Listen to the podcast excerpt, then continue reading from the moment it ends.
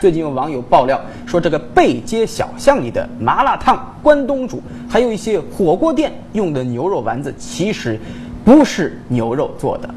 那到底它是用什么肉做的呢？来看记者调查。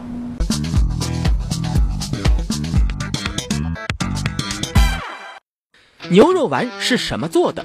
好奇实验室几经辗转，联系到杭州天水巷的一家餐馆厨师，他向我们爆出了内幕。这市场上的，很多都是这这用猪肉做的，有点不是正宗牛肉。那为什么吃起来还是牛肉味呢？它有牛肉筋、牛肉筋呀、香精呀。猪肉里掺进牛肉香精，就成了牛肉丸。真有这么简单吗？为了验证这个说法，好奇实验室来到了杭州勾庄农副产品批发市场，以开火锅店为由进行暗访。结果发现，这位爆料人说的方法在这里早就不是秘密。牛肉丸你要加牛肉香精的，牛肉精粉。为什么？因为你现在的牛肉很多牛肉都已经真正做牛肉的，一般不会拿牛肉来做。还有个什么？你即使用牛肉，它也没有那种味道，它会加一点牛肉香精下去。一个是增加它的口感，第二个是增加它的香气，煮出来以后的回味。像你既然是饭店，这些东西你都会用到。店主说，牛肉香精加到猪肉和鸡肉里，味道与真牛肉基本没区别。如果要做出真牛肉丸的弹性，你还得用另外一种添加剂。本来是剁碎的嘛，嗯，对不对啊？对。那你如果说要有弹性的话。那你就直接用这个弹力素就可以了。嗯。如果说你想它这个肉质，呃这个肉丸略微有一点，就是它的那个一个是保水性，还有一个硬度。它的硬度的话，就像那个他们做贡丸，那可以像在在上面都可以弹的话，那你就用就弹随后，这位说的刹不住车的店主，居然给记者罗列了一份详细的配方。如果真正做你像这种丸子的啊，它是一号粉跟二号粉同时用的，就叫负零零一号、负零零二号，它是两种混合用的。一种是肉质增加脆性，一种是肉质增加粘性的，就是做丸子打丸子用的。但是你现在是只不过是饭店里只是普通的在用啊，普通的在用的话，你用一个热水弹的水就可以了。按照标准的做法是这样的，然后这个牛肉精粉，这是正规的做法啊。用鸡肉和猪肉加各种添加剂做出的所谓牛肉丸，在商家眼中竟然是正规标准。那么有没有比这更离谱的呢？便宜还是要好，有区别吗？那肯定有区别的，口感不一样的。火锅店一般用这种最好的，这有对比你才能听得出来。就是不怕你不是货，最怕是货比货，货一比出来，那就有有的对比就肯定是知道哪种好了，对不对？你看，连详细配方都有啊！这牛肉丸子里面有玄机。从刚才老板的话里能听出，市场上还有比添加剂做出的牛肉丸更差的，也就是所谓的更便宜的。那问题就来了，用添加剂做出的牛肉丸会是什么样子？第二，所谓更便宜的牛肉丸，它们的区别在哪儿呢？它是拿什么肉做的呢？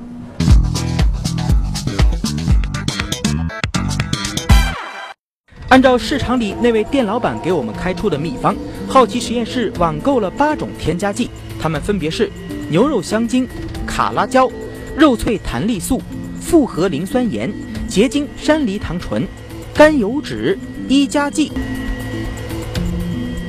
带着这些材料，我们来到了浙江商业职业技术学院旅游烹饪学院。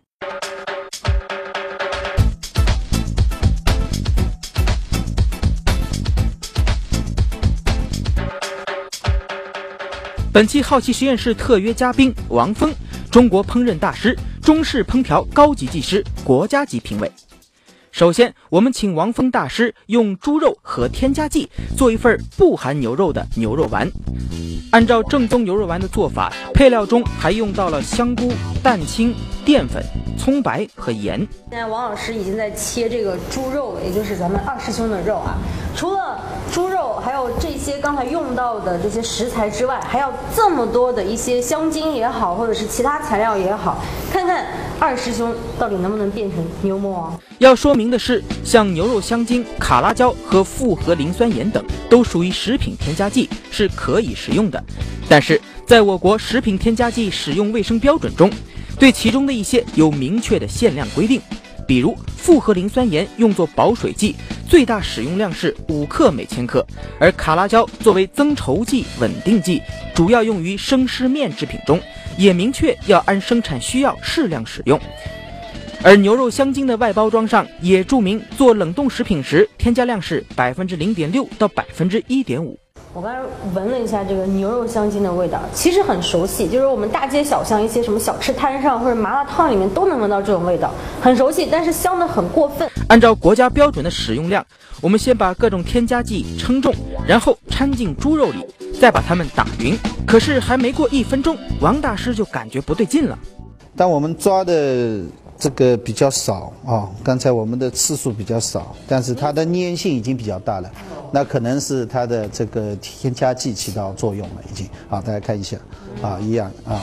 把碗倒扣，猪肉不掉下来。王大师说，正宗牛肉丸至少需要揉抓半小时以上才能达到这个效果，而用了添加剂只需几分钟，前后只用不到十分钟，猪肉泥已经和好了。因为添加了香精，这猪肉泥开始变味儿了，有一个像西西火腿的味道哦，可能嗯，就是烟火腿吗？嗯，对对对，啊，有这种香味在里面，嗯，像这种香味都不是很正常的，啊。王大师说，牛肉香精所散发出的那种牛肉味儿是熟牛肉的味道，如果在生牛肉丸里面闻到这种香味儿，那就不正常了。捏好丸子，下锅煮熟以后，再把它们捞起。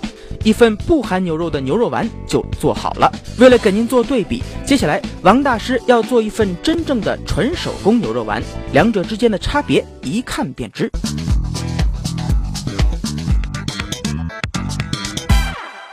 做正宗的手工牛肉丸，食材有牛肉、香菇、蛋清、淀粉，而调味的只有葱白和盐。首先要把牛肉打成肉泥，这可得下一番苦功夫。最早呢，做丸子呢，他们呢不用刀切，啊，就是用木棍呢，啊，拿来打。你看它里面的纤维啊，现在已经都切断了。它那个纤维没有切断，直接的打的话，它应该说呢，它的吸水性会更好，啊，那更有弹性。手工牛肉丸最大的特点是肉质 Q 弹，这没有任何诀窍，只能靠苦力。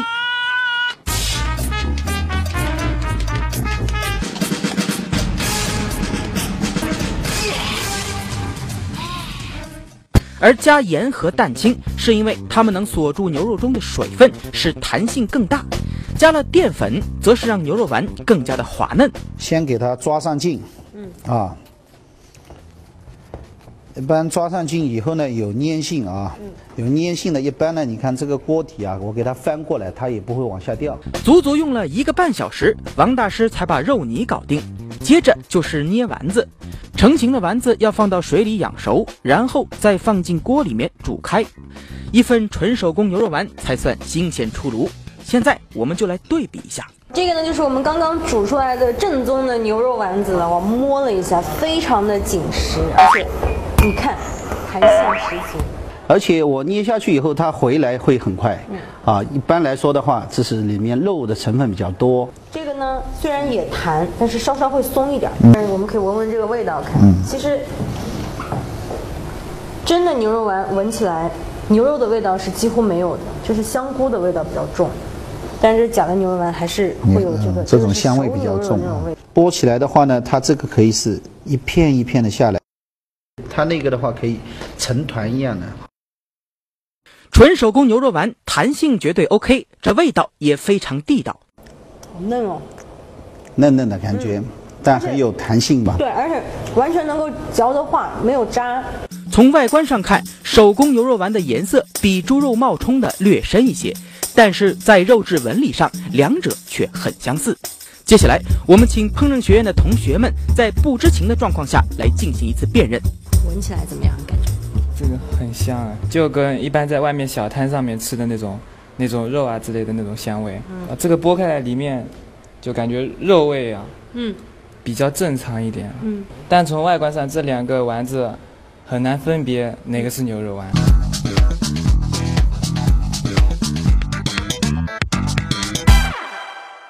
刚才这个实验证明，用猪肉加了添加剂，它确实可以做出所谓的牛肉丸。看到这儿，我们就有好奇了啊！平时我们吃的牛肉丸也是这样做的吗？啊，不会说我们买回来牛肉丸里面也没有牛肉吧？要回答这个问题很简单，我们就买几批现在市场上的牛肉丸，对它们进行一次精确的检测，答案马上就揭晓了。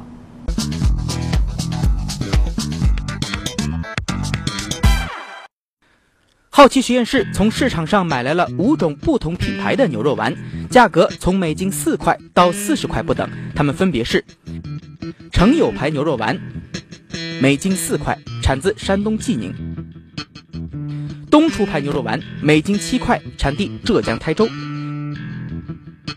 汇发牌牛肉风味丸，每斤八块，产地山东诸城。乐购牛肉丸每斤四十一块六，产地山东威海；维新牌牛肉丸每斤四十三块六，产地浙江杭州。我们把这五种牛肉丸抹去品牌和产地，然后按照它们的价格从低到高编为一到五号，请市民们从外观和气味上进行辨认。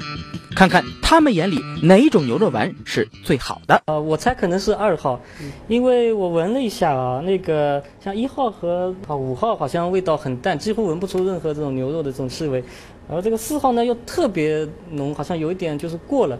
三号呢，我看它的颜色特别深，我觉得好像每一种都不是很像啊。从外观来看，我觉得五号的这个形状。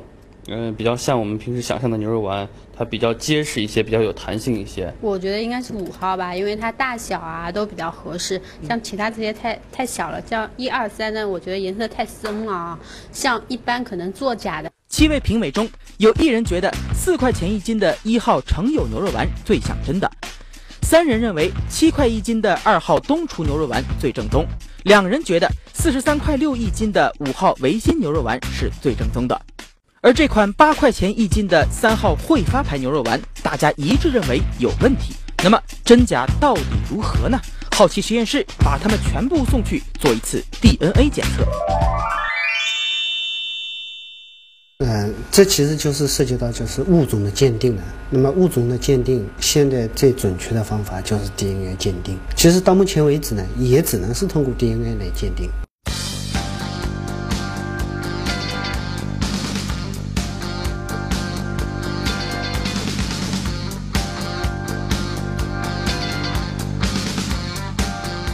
这里是杭州博兴基因技术有限公司的实验室，是杭州最早从事 DNA 亲子鉴定、基因检测服务的专业鉴定公司。依托浙江大学的科研实力，有国际 DNA 数据库的强大数据支持，保证了实验结果的可靠性。首先，实验人员对五款产品进行了是否含牛肉成分的检测。为了保险起见，每一款牛肉丸我们都检测两遍。一天以后，结果出来了，五份这个贡丸。呃，一共十个十个 DNA 样本，那么这个是牛的呃标准样本。那么检测结果呢，我们是呃一号贡丸呢是有牛源性的这个呃片段扩增的，二号呢是没有扩增到这个牛源性成分，三号、四号、五号呃也有牛源性的这个扩增。结果很有意思。二号七块钱一斤的东厨牌牛肉丸没有检出任何牛肉成分，而在此前的闻味测试中，认为它最正宗的评委却是最多的。那么这款牛肉丸到底是什么肉做的呢？我们再次进行实验，三天后结果出来了。一号成友牌牛肉丸有牛肉成分，但是也有鸡的 DNA。二号东厨牌牛肉丸没有牛肉成分，也没有猪肉，但是有鸡的 DNA。三号汇发牛肉风味丸有牛肉成分，也有鸡的成分。四号乐购牌牛肉丸和五号维新牛肉丸一样，都有牛肉成分，也有猪肉成分。也就是说，这五款不同品牌的牛肉丸都不是用纯牛肉做的。相信您看到这儿已经明白了，市面上的牛肉丸还真的不一定都是牛肉做的，也有鸡肉和猪肉。那么我们的问题又来了，牛肉丸里面它到底能不能添加其他的肉呢？加了以后还能不能叫牛肉丸呢？啊，事实上呢，关于这肉丸的主料啊，国家的相关标准对它是有明确规定的。这些产品达标了没有？吃了对人体健康有没有危害呢？我们接下来看。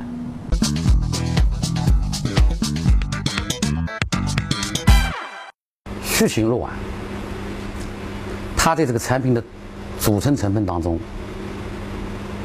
去腥肉的含量为所谓的这个肉丸，也就是说，专它的成分、它的含量最高的，以这个肉的名称命名。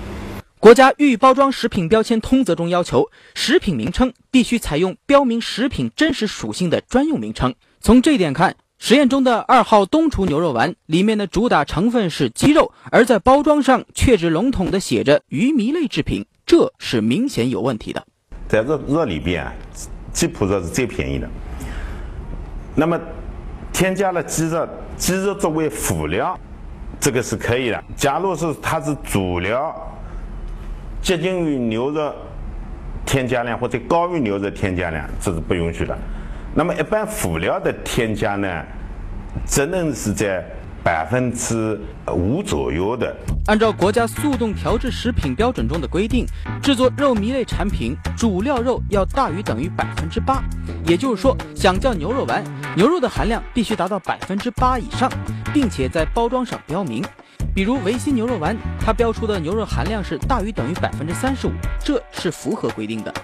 像三号样本写着鸡肉加牛肉大于等于百分之四十五，鸡肉的成分写在前面，所以它没有叫牛肉丸，而是叫做牛肉风味丸，多了风味二字，理论上就合格了。而有些商品的外包装上就没有标明成分比例，所以这肉丸里究竟有多少肉，是什么肉就不得而知了。呃，我们国家呢，现在总体来讲，鱼米制品的质量评价指标是缺少的，啊，这个卫生指标是有的，但是往往偷工减料啊什么，这有些都还是在质量指标上面就是发生了问题。此外，即便是包装材料上注明了主肉料占多少，是不是真有这么多，靠检测很难得知，因为 DNA 只能告诉你这里面有哪些成分的肉，至于比例是多少，DNA 回答不了。而肉的成分比例目前只能求助于检测蛋白质含量，但是这种检测有先天不足。不管是动物来源的蛋白还是植物来源的蛋白，那其实氨基酸都其实都一样的，对不对？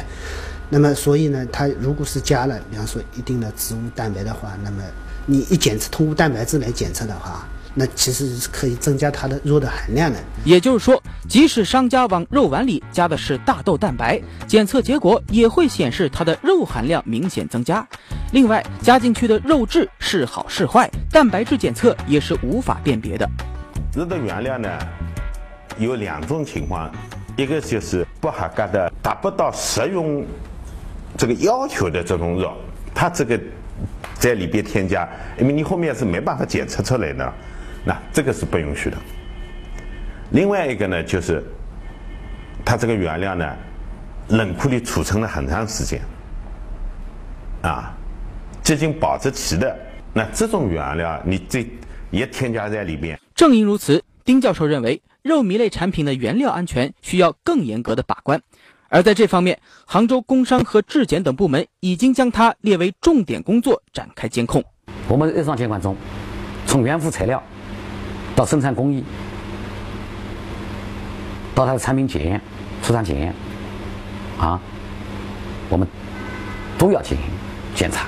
呃，我们的商场、超市、农贸市场，包括批发市场，都采取了所证所票、进货查验这种制度的落实。应该说，现在在杭州的大型商场、超市里面都在推行的。从监管情况看，杭州本地产的牛肉丸质量是过关的，但是市面上的类似产品来源众多，这给监管也带来了一定困难。